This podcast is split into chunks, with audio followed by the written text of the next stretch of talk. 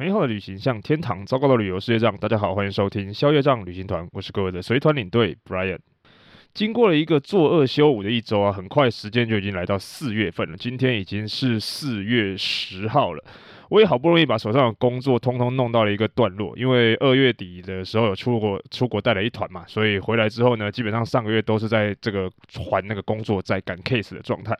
那除此之外呢，我也把目前公司的这个员工旅游的东西弄得差不多了，因为而且第一团呢明天就要出发了。但是说实在的啊。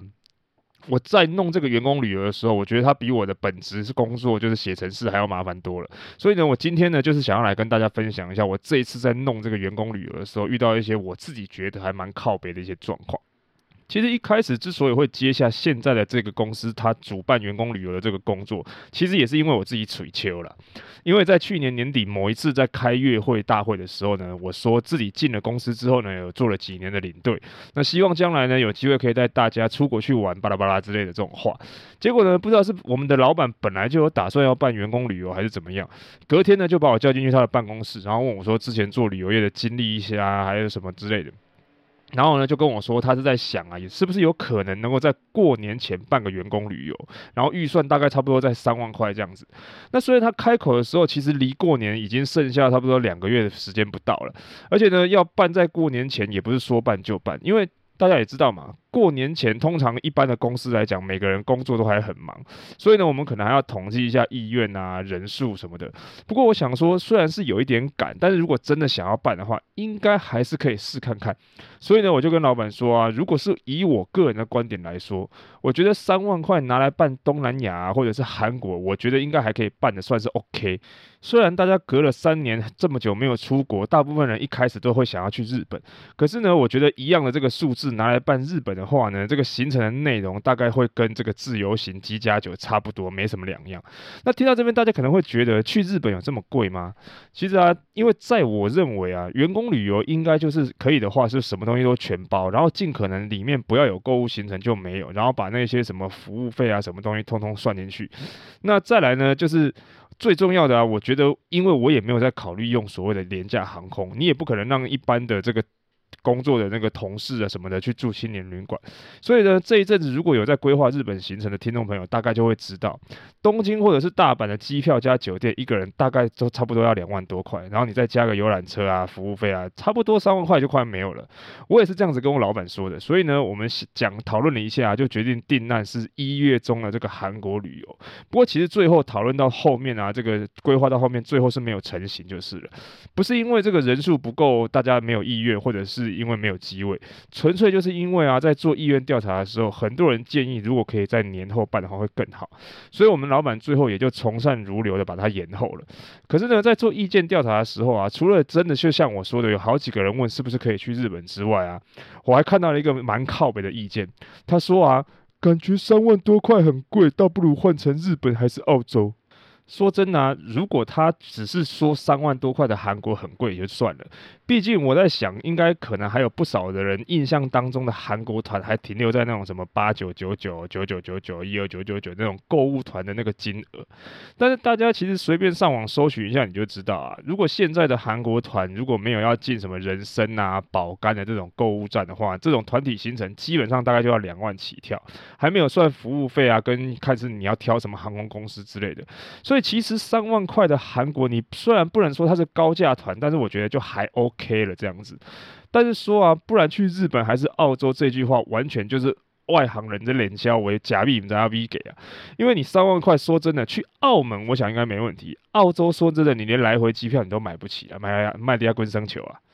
那总之呢，我们的员工旅游就是延期了。本来想说呢，可能过完年，老板之后就会忘记这件事了。结果没有想到啊，过完年之后的第一次开会，老板竟然在开会的时候特别提起员工旅游这件事情。而且他不知道 在想什么东西，他竟然跟大家说啊，我们有这么多的员工，可以应该是可以分批出去玩。而且呢，我们也不见得一定要去同一个国家，可以有不同的选择嘛。那听完我就想说，哇，是啊是啊，这个时候一定完蛋了。果然没多久，我就被老板又叫进去办公室了。那这一次呢，他就很直接了，因为之前已经规划过了嘛，所以老板就觉得啊，虽然是员工旅游，但是全部的人呢，五六天通通不在台湾，好像也很奇怪，所以他觉得应该要分批啦，然后再可以可以大家几个不同的行程去做选择，时间的话大概四五月都 OK。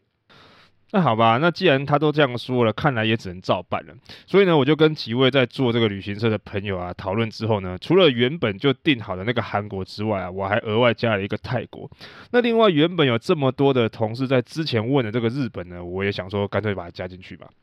反正呢，大不了就是让大家住的差一点呐、行程空一点呐、吃的差一点呐、甚至就干排干脆安排多几个自理餐，总可以了吧？然后呢，我就请各家旅行社的朋友帮我物色一下行程。那以我们公司的需求呢，三万块的预算要来去办这个韩国或者是泰国，其实没有很难，蛮多家的旅行社都有不少的行程可以让我挑。那最大的问题还是在日本。结果呢，这个时候竟然我有一个朋友把一个行程发给我，他竟然找到有一间旅行社呢，大阪五天只要。两万八千九，而且啊，最重要的是他还搭新宇航空。虽然他有一天的自由活动跟几个自理餐，但是我觉得这个价格跟这个内容还是非常有吸引力。所以呢，我看到之后我就决定就是他了。然后呢，我就整理了日、韩、泰三个国家，总共十条不同的行程给老板看。然后最后再跟老板讨论之后呢，定出了三个国家各一个行程给所有公司的同事去选择。果不其然呢，公司有过半的人通通选日本。接下来呢，整个在我规划员工旅游里面最吐血、最靠北的过程就开始了。为什么这么说呢？原因是因为啊，就是公司有过半以上的人都选择这个日本的行程。有总共的人数差不多有接近六十个，而且呢，我们公司本来我们的老板娘呢，她最后也选择她要跟老板一起去日本的这个行程，所以理所当然的，我当然是先去接洽日本的这个路线，所以我就请我的旅行社的朋友呢去接洽这间某某某旅行社，结果没想到呢，我们在问他的时候，他跟我们讲说，他手上根本就没有多少这个新宇航空的机位，而且呢，这个没有多少还不是差几个哦。而是他根本手上就没几个机位，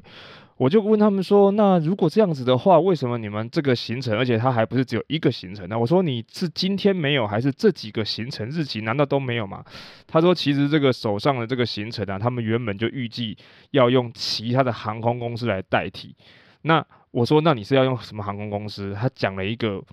说真的，我自己都没什么听过的一个航空公司，基本上应该也是廉价航空，因为它不是用什么虎航哦，它是用一个叫做马印航空，马来西亚的马，印度的印，马印航空。那你想嘛，之前我就说过了，我基本上没有打算要用廉价航空，那再加上它又还不是虎航这种，你可能大家还有听过，它用一个马印航空，我真的就无法接受。所以呢，我就跟他讲说，所以你们这个基本上就是有点算是不实广告，对不对？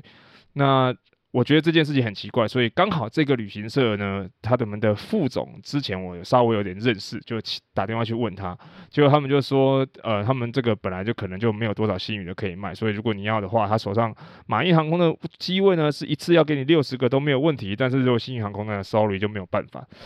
虽然呢，我一直觉得这这个行为不知道到底算是合法还是不合法，还是说这本来就是一个。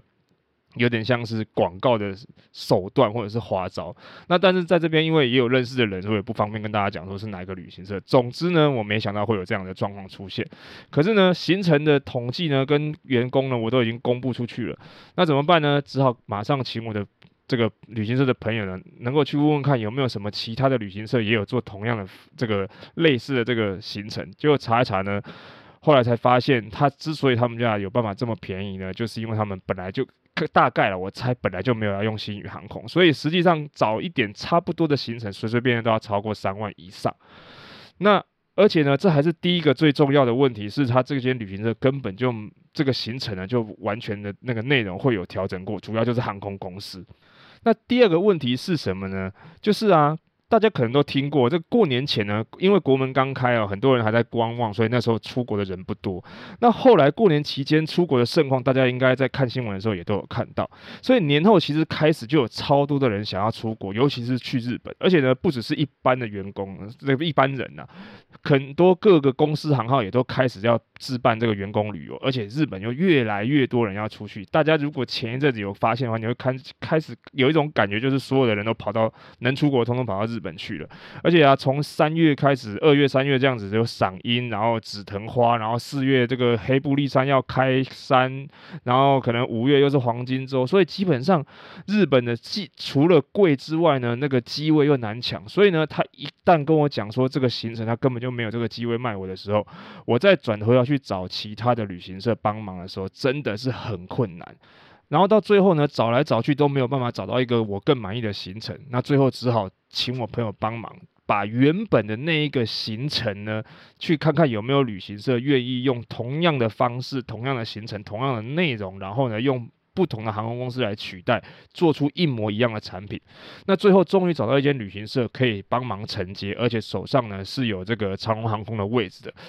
但是呢，大家也知道嘛，长荣航空的票价就是硬是比人家华航或者是其他的那个航空就是还要来得贵，更何况它的原本的价格就是不合理的。所以最后这个算出来这个产品的终端团费呢，是要比原本的两万八千九贵了一成不止，总共要三万四千块，而且这还没有加服务费哦。再加上因为位置几乎可以说是一位难求，四五月的机位大概大家都是在在用抢的，所以呢，我们还得必须马上决定。但是那也没关系的，反正这木已成舟就。这样吧，至少我日本的问题解决了。然后接下来呢，又另外一个问题来了，就是呢，既然是办员工旅游，然后又要准备三种不同的行程路线，那当然我们会希望每一个行程的这个费用团费是差不多的，避免呢让大家觉得不公平。那如果是的话呢，大家应该都会想要选贵的那个嘛，因为是由公司补助的。所以呢，既然三日本的三万四千块已经摆在那里了，那其实韩国的行程是相对来说是便宜一点的，大概只要三万出头一点点。那泰国呢就更便宜了，其实还不到三万。那要怎么样让它变变便宜呢？因为日本的三万四就在那里了嘛，所以我只好把韩国的服务费呢就把它加进去。那泰国呢除了加服务费之外呢，还把这个一千两百块的签证费也加进去，然后再把自理餐拉掉，最后呢才抓到一个大概接近平衡的位置，大概在三万两千多左右哦，才。告一段落。那即便如此呢，日本呢还是没最后没有办法，我没有再把办法把它那个服务费再加加进去，不然的话真的会差太多。所以呢，最后就用这三个行程，三个不同的价格，把这个这个员工旅游的团费呢整个报出去，让大家确认一下最后的这个报名名单，然后开始作业这样子。那听到这边，大家是不是以为告一段落了？其实我跟大家讲，根本就还没。虽然没有像前面日本这个出包的这个状况这么严重，但是啊，当日期跟价格一旦确定了之后呢，大家就会开始有一些意见啊，这个日期不能前不能参加啦，那个日期啊，日本的行程又太贵啊，什么什么之类的。然后呢，老板的意见呢，又因为我们人数太多，所以呢，这个日本要把它拆两团，要拆一个日本是四月去，一个是五月去。然后呢，大家意见又很多。然后最后呢，终于 final 了，这个韩国有一团，日本有两团，泰国也有一团，这样子要开始让旅行社去开始收资料啊，然后收款啊，办签证啊，怎么等等之类的，都开始弄出去了。那正当我觉得还很自豪，跟那些旅行社的朋友讲说，我们公司其他的不说，至少在付定金付款这一部分还很阿萨里的时候，应该可以直接把这些事情通通搞定的时候呢，旅行社又通知我，我又被这个长荣航空捅了一记回马枪。怎么说呢？就是航空公司要求我们要提开，他要清位，把这个位置收回去。如果大家前一阵子有注意到这个相关的新闻的话，你就会知道，旅行社这一阵子常常在跟航空公司为了机位的事情吵架，原因就是因为呢，航空公司要求旅行社必须要提开，也就是我们说的提前或者是提早开票，而长荣航空呢又特别喜欢玩这一套。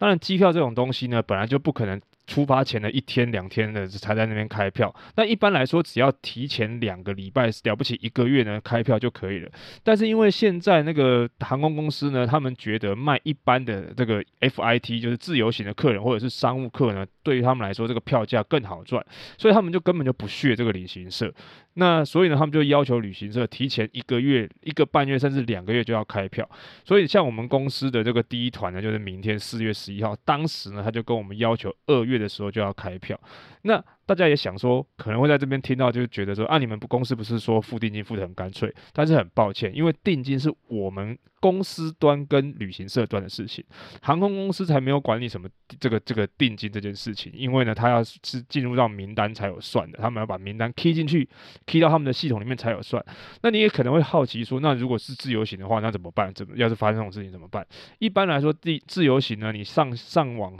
这个订机票刷卡之后，就已经算是把名单入进去了。所以那个就是没有这个问题，可可是你要想啊，像现在那个新闻报的有一些三个月甚至半年前就叫你入名单，你想旅行社的这个产品根本可能都还没有卖到一定的数量，他怎么可能有办法把名单全部输入进去？就算他想，这个旅客也不一定有把资料全部交出来嘛。那像我们公司遇到的状况呢，就是我们公司的员工呢加上领队总共需要二十七加一，二十八个位置。那结果长荣航空把位置收了三个回去，只留二十五个给我们。那总不可能叫另外两个再加上领队不去吧？所以呢，就赶快去请旅行社的朋友去跟长荣航空 argue。顺便呢，我们也想看看有没有什么其他的替代方案，万一真的没有位置的时候怎么办？是后来幸好我们有找到华航有一个差不多起飞跟降落都差十分钟左右的航班，可以做替替代的方案。但是这个时候就很有趣啦，长荣航空呢又额外的再丢了两个位置回来，就变成我有二十七个位置。但是呢，他要么就多丢一个，要么就少丢一个，就刚好丢两个位置回来，就变得很尴尬。为什么我说很尴尬？原因是这样，二十七个位置，那通常领队就要跟大团体走，所以呢，如果是两领队加进去的话，就变成二十六加一。那我总不可能叫我们其中的一个同事自己走吧，自己去搭华航吧，这样已经很怪了。所以最后面呢，我们就决定怎么样跟长荣航空都要不到航那个机位之后呢，我们就决定。大家所有的员工呢，通通二十七个人坐长龙飞过去，领队自己一个人让他搭华航，晚十分钟到，这是唯一能够想到最好的解决方案了。那到这边呢，终于可以算是差不多要告一段落了。为什么说差不多呢？因为其实当中还有遇到的一些状况，比如说什么 房间分房有问题啦，有一些人临时有状况不能去啊，有一些同仁又想要加这个眷属去啊，又有一些什么开刀等等之类的，弄来弄去啊，这个韩国、泰国都有这样的状况。但是呢，我觉得跟这个日本的这些遇到的这个状况比起来，算是小巫见大巫了。所以我觉得那些东西我们就不特别展开说了，因为我觉得。那个算算小事了，可是呢，就算是这个事情差不多到告一个段落底定之后呢，又有一件事情，我听到这些一些话呢，让我觉得有一点不开心。就是啊，其实我本来上个礼拜或者是今天，原本老板是希望我在公开的场合跟所有的员工分享一下我这一次在置办这个员工旅游的过程，还有这些的这行程内容啊，以及它的价格为什么是这样。因为呢，虽然在整个办员工旅游的这个过程当中，老板啊，或者是会计啊，或者是大部分的员工都觉得我算是举办得很，他们都很相信我，我办的也算是整理所有的东西啊，跟这个发发布这些讯息什么的，还有这些行程内容都写的很详细，然后回复也很快。可是呢，他们也从他们的嘴嘴巴当中听到了有。几个不知道是员工还是员工眷属在那边默默讲说，呃，公司这次办的员工旅游的这个价格也没有比其他的旅行社便宜，尤其那个日本啊，可能还要三万四千块，其实也还搞不好还比较贵。那你们办员工旅游的那个人是不是有图利他的旅行社朋友，还是自己在当中有赚一手呢？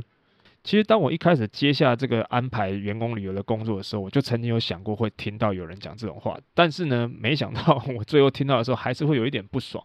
原因是因为呢，大家也知道嘛，你今天只是一个普通的可能工程师去。安排啊，因为你之前有这样的经历，所以去安排这个工作。但是公司并不是会让你说哦，你现在所有的手边的事情都不用做，专专心的去安排员工旅游就好，并没有啊，你还是要一定要白天要做你该做的事情，然后用一些闲暇的时间或空余的时间，或者是自己下班之后的时间呢，去安排联络，然后做这些员工旅游的相关事情。虽然呢，我当然没有每一个